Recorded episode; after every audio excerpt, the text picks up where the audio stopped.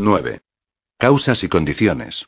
La expresión primera causa relativa se usó en la última sección, para distinguir de las causas secundarias, la acción de la primera causa universal del principio creativo en la mente individual según existe en nosotros, la causación primaria es el poder de iniciar un tren de causación dirigido a un propósito individual. Es causa primaria por ser el poder para iniciar una secuencia fresca de causa y efecto, y es relativa al referirse a un propósito individual, y por lo tanto puede hablarse de ella como causa primera relativa, o como el poder primario manifestado por el individuo. La comprensión y el uso de este poder es el objetivo total de la ciencia mental y por lo tanto es necesario que el estudiante vea claramente la relación entre causas y condiciones. Una sencilla ilustración explicará este propósito mejor que una elaborada discusión. Si se lleva una vela encendida a un cuarto, el cuarto se ilumina, y si se retira la vela, el cuarto regresa a la oscuridad.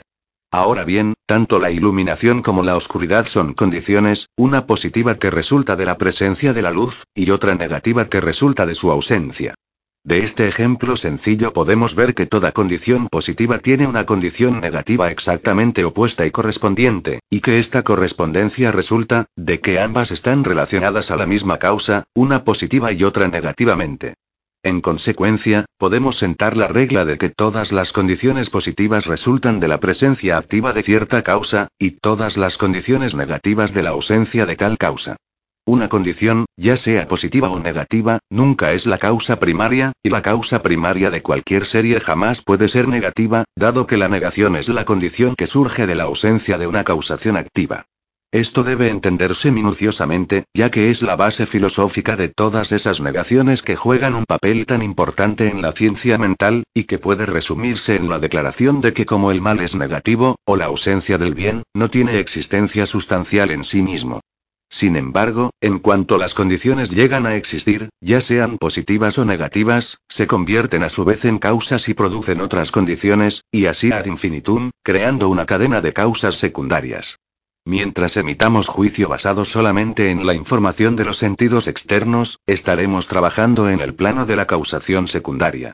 No veremos más que una sucesión de condiciones que son parte de una cadena infinita condiciones antecedentes que surgen del pasado y que se extienden hacia el futuro. Y desde este punto de vista, estaremos bajo el puño de hierro de un destino del que parece no haber posibilidad de escapatoria.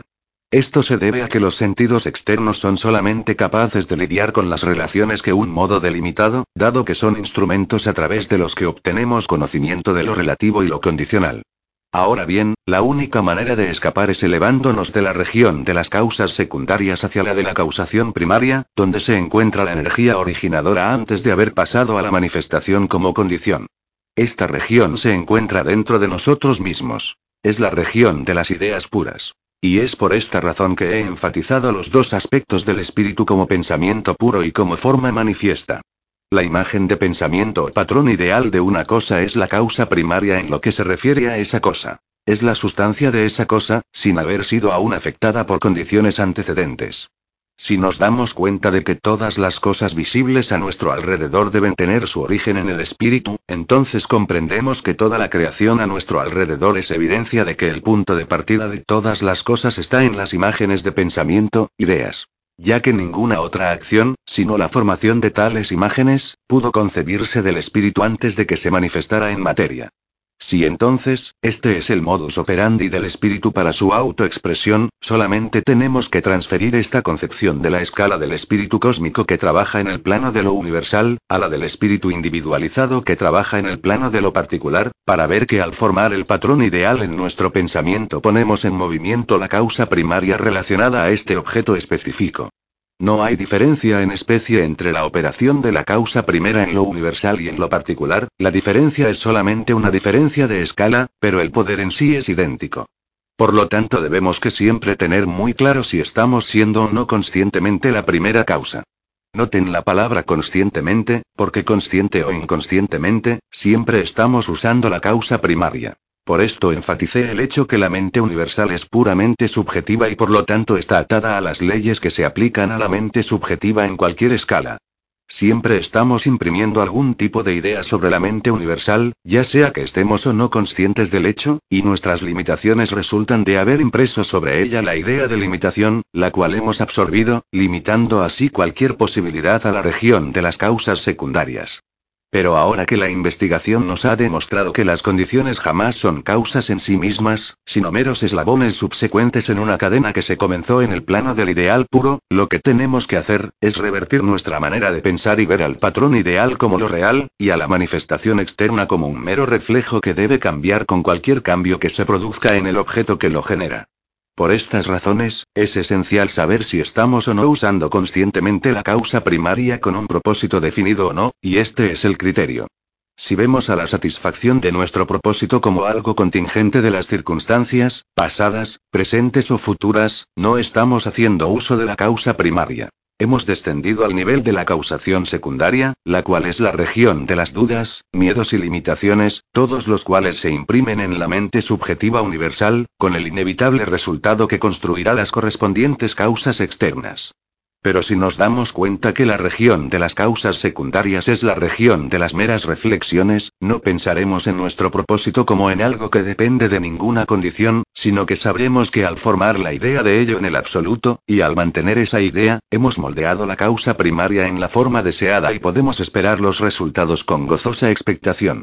Aquí encontramos la importancia de entender la independencia del espíritu del tiempo y del espacio. Un ideal como tal, no puede formarse en el futuro. O debe formarse aquí y ahora o no debe formarse para nada. Y es por esta razón que todo maestro que ha hablado alguna vez con conocimiento del tema, ha impreso en sus seguidores la necesidad de imaginar la satisfacción de sus deseos como algo ya realizado en el plano espiritual, una faita compli, como condición indispensable de la satisfacción de tal deseo en lo visible y concreto. Cuando esto se entiende debidamente, cualquier ansiedad acerca de qué medios se utilizarán para la realización de nuestros propósitos, se ve como algo totalmente innecesaria. Si el fin ya se aseguró, entonces todos los pasos que llevan a él, estarán igualmente seguros.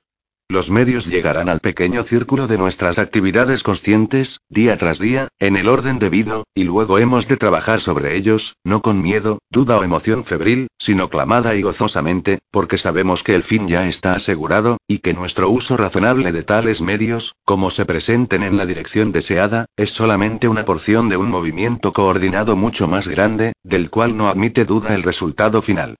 La ciencia mental no ofrece un premio a la pereza, sino que traslada el trabajo de la región de la ansiedad y la laboriosidad asegurando al trabajador el éxito de su labor, sino en la forma precisa en que lo anticipó, en otra aún más adecuada a sus requisitos. Pero supongamos que cuando llegamos al punto donde alguna decisión importante tenga que tomarse, decidamos mal. Bajo la hipótesis que el fin ya está asegurado, no se puede decidir erróneamente. Tu decisión correcta es tan solo uno de los pasos necesarios para la obtención de un fin, como cualquiera de las otras condiciones que nos dirigen a él. Por lo tanto, aunque debemos ser cuidadosos en evitar acciones apresuradas, podemos asegurarnos que la misma ley, que controla el resto de las circunstancias en la dirección correcta, también influenciará nuestro juicio en esa dirección. Para obtener buenos resultados debemos entender debidamente nuestra relación con el gran poder impersonal que estamos usando. Este poder es inteligente, nosotros somos inteligentes, y ambas inteligencias deben cooperar. No debemos precipitarnos a la ley y esperar que haga por nosotros, lo que solamente puede hacer a través de nosotros. Por eso debemos usar nuestra inteligencia y saber que está actuando como instrumento de una inteligencia mucho mayor, y al tener este conocimiento podremos, y deberemos, cesar toda ansiedad sobre el resultado final. En la práctica, debemos primero formar la concepción ideal de nuestro objeto, con la intención definitiva de imprimirla sobre la mente universal. Es esta intención, la que extrae tal pensamiento de la región de las meras imaginaciones casuales. Así podemos afirmar que nuestro conocimiento de la ley es razón suficiente para esperar calmamente los resultados correspondientes, y que por lo tanto, todas las condiciones necesarias nos llegarán a su debido tiempo. Entonces podemos regresar a los asuntos cotidianos con la tranquila seguridad de que las condiciones iniciales, o ya están aquí, o pronto llegarán a nuestra vista. Si no las vemos inmediatamente, descansemos satisfechos en el conocimiento de que el prototipo espiritual ya está en existencia, y esperemos hasta que alguna circunstancia que apunte en la dirección deseada comience a manifestarse.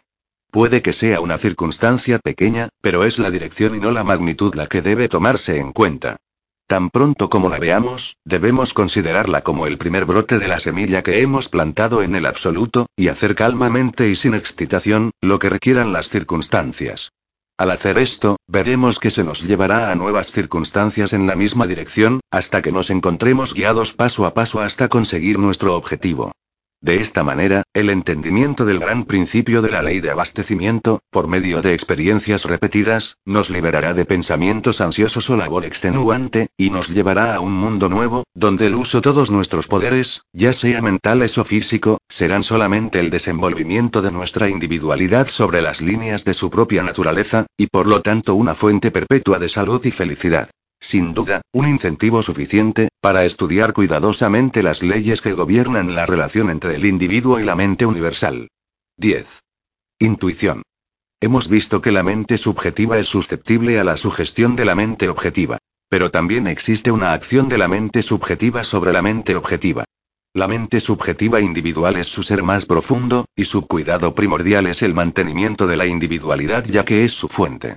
Y dado que ese espíritu puro tiene su existencia en ese plano del ser, donde todas las cosas subsisten en el eterno aquí y ahora universal, puede entonces informar a la mente menor de cosas removidas de su alcance de saber, ya sea por los elementos de distancia o de futuro.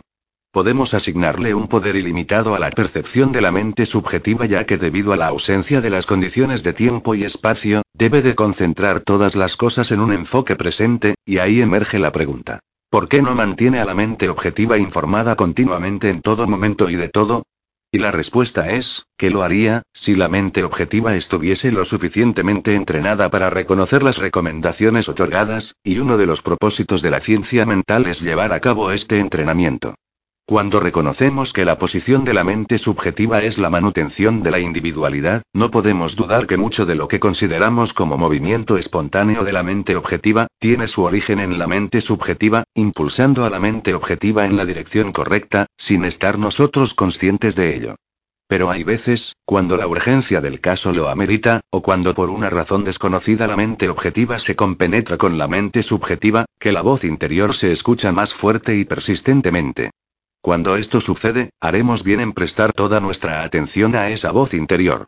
La importancia de entender y seguir la intuición no puede ser exagerada, pero yo admito de corazón, la dificultad práctica de mantener el balance entre ignorar la voz interior o dejarnos llevar por locuras sin fundamento. La mejor guía es el conocimiento que nos llega con la experiencia, la que gradualmente nos conduce a la adquisición de segundo sentido interior, que nos permite distinguir lo verdadero de lo falso, y que parece aumentar por medio del sincero deseo por la verdad y el reconocimiento del espíritu como su fuente. Los únicos principios generales que el escritor puede deducir de su propia experiencia son, que cuando, a pesar de toda apariencia apuntando en dirección de cierta línea de conducta, si aún existe un sentimiento persistente para no seguirla, en la mayoría de los casos, se encontrará que los argumentos de la mente objetiva, aunque correcta según los hechos conocidos objetivamente, ignoraba hechos que no podían ser reconocidos objetivamente en aquel momento, pero que conocía la intuición. Otro principio es que a menudo, nuestra muy primera impresión o sentimiento sobre cualquier asunto suele ser correcto.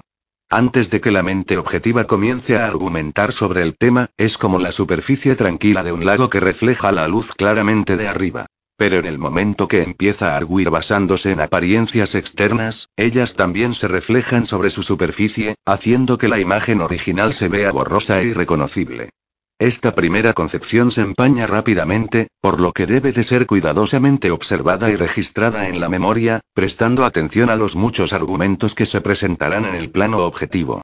Sin embargo, es imposible de someter esta acción tan interior de la intuición a reglas duras e inflexibles, y más allá de notar cuidadosamente casos particulares tal y como van ocurriendo, probablemente el mejor plan para el estudiante será de incluir todo el tema de la intuición en el principio general de la ley de atracción, especialmente si observa cómo esta ley interactúa con esta cualidad del espíritu universal del que ya hemos hablado. 11. El sanar.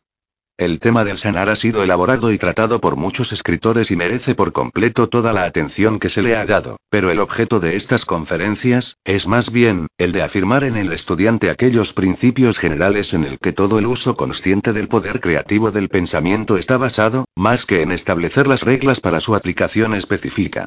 Entonces, examinaré los principios generales que parecen ser comunes dentro de los diversos métodos del sanar mental que están en uso, los cuales derivan su eficacia, no de la peculiaridad del método en lo particular, sino por ser el método que permite que las leyes naturales actúen.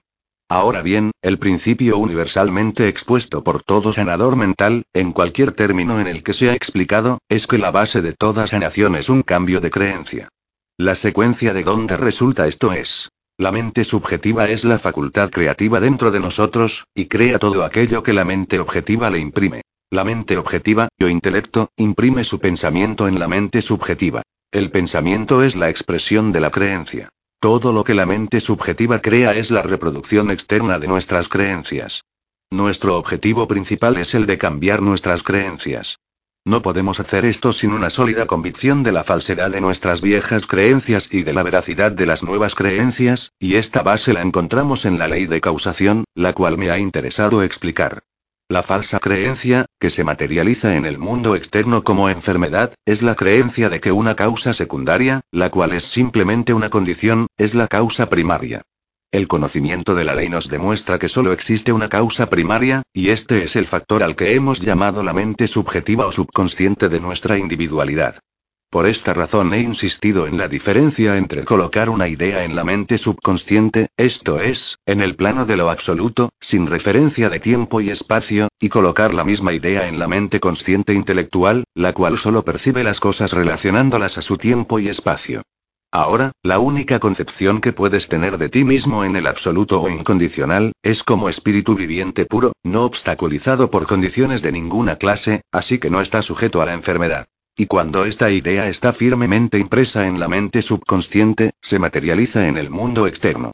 La razón por la cual este proceso no es siempre exitoso en el primer intento, es porque toda nuestra vida hemos retenido la falsa creencia de la enfermedad como una entidad en sí misma y por lo tanto siendo una causa primaria, en vez de ser meramente el resultado de una condición negativa por la ausencia de una causa primaria. Y una creencia que se engendró desde la infancia no se puede erradicar de un momento a otro. Encontramos muy seguido, entonces, que después de un tiempo durante un tratamiento hay una mejoría en la salud del paciente, y poco después los síntomas reinciden. Esto es porque la nueva creencia en su facultad creativa, aún no ha tenido tiempo para penetrar a las profundidades de la mente subconsciente, y que solo ha entrado parcialmente. Cada tratamiento que sigue refuerza el subconsciente dentro de la aceptación de la nueva creencia, hasta que se efectúa una cura permanente. Este es el método de autosanación basado en el propio entendimiento de la ley de su ser, obtenido por el paciente. Pero este conocimiento de la ley no lo tiene todo hombre y mujer o al menos, no lo reconoce tanto como para permitirle darse un tratamiento exitoso a sí mismo, y en estos casos se vuelve necesaria la intervención del sanador o, practicante metafísico. La única diferencia entre sanador y paciente, es que el sanador ha aprendido cómo controlar al máximo los modos menos conscientes del espíritu, por el de mayor conciencia, mientras que el paciente no ha alcanzado aún este conocimiento. Y lo que el sanador hace, es sustituir su propia conciencia objetiva, consciente, la cual es la voluntad asociada al intelecto, por la del paciente, y así encontrar entrada a su mente subconsciente, del paciente, e imprimirle la sugestión de salud perfecta. Surge una pregunta, ¿cómo es que el sanador puede sustituir su propia mente consciente por la del paciente? Y la respuesta muestra la aplicación práctica de aquellos principios tan abstractos que he introducido y establecido desde las primeras secciones. Nuestra concepción ordinaria o común, es la de una personalidad individual que termina donde empieza la personalidad del otro. En otras palabras, que las dos personalidades están completamente separadas. Esto es un error. No hay tal línea firme de demarcación entre personalidades, y las fronteras entre una y otra pueden ser reducidas o incrementadas en su rigidez de acuerdo a la voluntad, de hecho pueden ser temporalmente removidas tan completamente que, por el momento las dos personalidades se fusionan como una. La acción que toma lugar entre el paciente y sanador depende de este principio. El sanador le pide al paciente que adopte una actitud mental receptiva, indicando así que va a ejercitar su volición con el propósito de remover la barrera de su personalidad objetiva, y así poder permitir la entrada al poder mental del sanador. A su vez, el sanador hace lo mismo con la diferencia que, mientras el paciente, por su parte, remueve la barrera, con la intención de admitir el flujo del poder mental, el sanador lo hace con la intención de dar salida a ese flujo, y así, gracias a la acción conjunta de las dos mentes, las barreras de las dos personalidades es removidas y la dirección de los dos flujos de volición se determina fluye activamente del sanador, por decir así, para pasar al paciente que está pasivamente dispuesto a recibirla, de acuerdo con la ley natural universal de que el influjo debe de ser siempre, desde el pleno al vacío. Esta eliminación mutua de las barreras mentales externas entre sanador y paciente, es a lo que se le da el término de empatía mutua. Aquí se encuentra una aplicación práctica del principio explicado anteriormente en este libro, de que el espíritu puro está presente en su totalidad en todo lugar simultáneamente. Es por esta razón, que tan pronto como sanador reconoce que las barreras externas de la personalidad entre él y el paciente han sido removidas, que puede comunicarse con la mente subconsciente de su paciente como si fuera la suya propia. Ya que ambas mentes son espíritu puro, el pensamiento de su identidad las hace idénticas. Las dos están concentradas en una sola entidad, a tal punto, que la mente consciente del sanador puede sostener la mente subjetiva del paciente, de acuerdo al principio universal del control de la mente objetiva por medio de la sugestión. Por esto he insistido en la distinción entre espíritu puro, concebido aparte de la extensión de cualquier matriz, y la concepción de éste, como extensión de una matriz. Si concentramos nuestra mente pensando en la condición de la enfermedad del paciente como una entidad separada, no estamos concibiendo al paciente como espíritu puro, lo cual no nos permitirá entrar eficazmente a la fuente de su ser. Por esto debemos de retirar nuestro pensamiento de la contemplación de todo síntoma, y de hecho de toda su personalidad física, y debemos de pensar en él como individualidad puramente espiritual, y como tal enteramente libre de estar sujeta a cualquier condición. Por consecuencia, materializa en el mundo externo las condiciones máximas de vitalidad e inteligencia propias del espíritu puro. Al pensar así del paciente, afirmamos mentalmente que la correspondiente vitalidad perfecta que es su creencia interna, se reconstruirá externamente. Al ser impresa esta sugestión por el pensamiento consciente del sanador, mientras al mismo tiempo el paciente está aceptándolo, el resultado es que la mente subconsciente del paciente se unifica con el reconocimiento de su propio poder dador de vida, y de acuerdo a la ley de la mentalidad subjetiva, procede a llevar el trabajo de esta sugestión hacia la manifestación externa, reemplazando la salud por la enfermedad. Debe entenderse que el propósito de este proceso aquí explicado, es el de fortalecer la individualidad del sujeto, y no de dominarla. El usarla para dominar sería un acto inverso, trayendo la penalidad correspondiente para el practicante. En esta descripción he contemplado el caso en el que el paciente está cooperando con el sanador, habiendo sido instruido previamente por el sanador acerca de los amplios principios de la ciencia mental, siempre y cuando no esté relacionado con ellos. Pero esto no es siempre recomendable o posible. Hay veces que, el pronunciamiento de principios crea oposición ante prejuicios existentes, y cualquier antagonismo activo de parte del paciente, tenderá a intensificar la barrera de la personalidad consciente, que como primer objetivo del sanador, debe ser removida. En casos como estos, nada es tan eficiente como el tratamiento ausente. Si el estudiante ha comprendido todo lo que se ha dicho en el tema del espíritu y la materia, verá que en el tratamiento mental, el tiempo y el espacio no cuentan para nada, porque la acción completa toma lugar en un plano en el que estas condiciones no existen. Y por eso es intrascendente que el paciente tenga que estar en la presencia inmediata del sanador o en territorio distante. Sobre estas circunstancias se ha encontrado que por experiencia, uno de los modos de sanación más efectivos, es el de hacer tratamientos mientras duerme el paciente, ya que naturalmente, todo su sistema está en estado relajado, previniéndolo de presentar oposición consciente al tratamiento. Y bajo la misma regla, el sanador es capaz de tratar aún más eficientemente durante su propio dormir, que durante su estado despierto. Antes de irse a dormir imprime firmemente en su mente subjetiva para que se lleve la sugestión curativa a la mente subjetiva del paciente, y entonces, gracias a los principios generales de la relación entre la mente subjetiva y objetiva, esta sugestión es conducida durante todas las horas en la que la individualidad consciente se encuentra en reposo. Este método es aplicable a los niños pequeños, a los que los principios de la ciencia no se les puede aún explicar. Y también a personas a distancia. Y en verdad la única ventaja adicional para el encuentro personal del paciente y el sanador, es en la instrucción que es dada oralmente, o cuando el paciente se encuentra en ese estado inicial de conocimiento donde la presencia visible del sanador da la sugestión que algo se está haciendo y que no se podría hacer en su ausencia. De otra manera la presencia o la ausencia del paciente son asuntos perfectamente indiferentes. El estudiante debe de recordar que la mente subconsciente no necesita trabajar a través del intelecto o mente consciente para producir sus efectos curativos. Es parte de la perpetua fuerza creativa de la naturaleza, mientras que el intelecto no es creativo sino distributivo.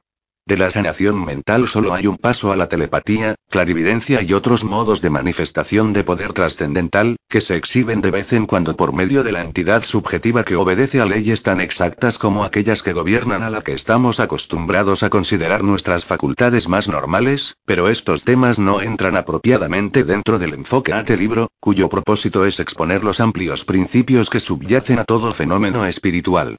Hasta que estos principios sean entendidos claramente, el estudiante no aprovechará el estudio detallado de los poderes más interiores ya que hacerlo sin una base de conocimiento firme y algo de experiencia en la aplicación práctica, lo expondrá a cosas desconocidas que no le aprovecharán positivamente, sino que serán contrarios a los principios científicos que nos dicen que avance a lo desconocido, solo debe de ser hecho desde lo conocido, de otro modo solo se arribará a una región confusa de trabajo, sin principios claramente definidos para su guía.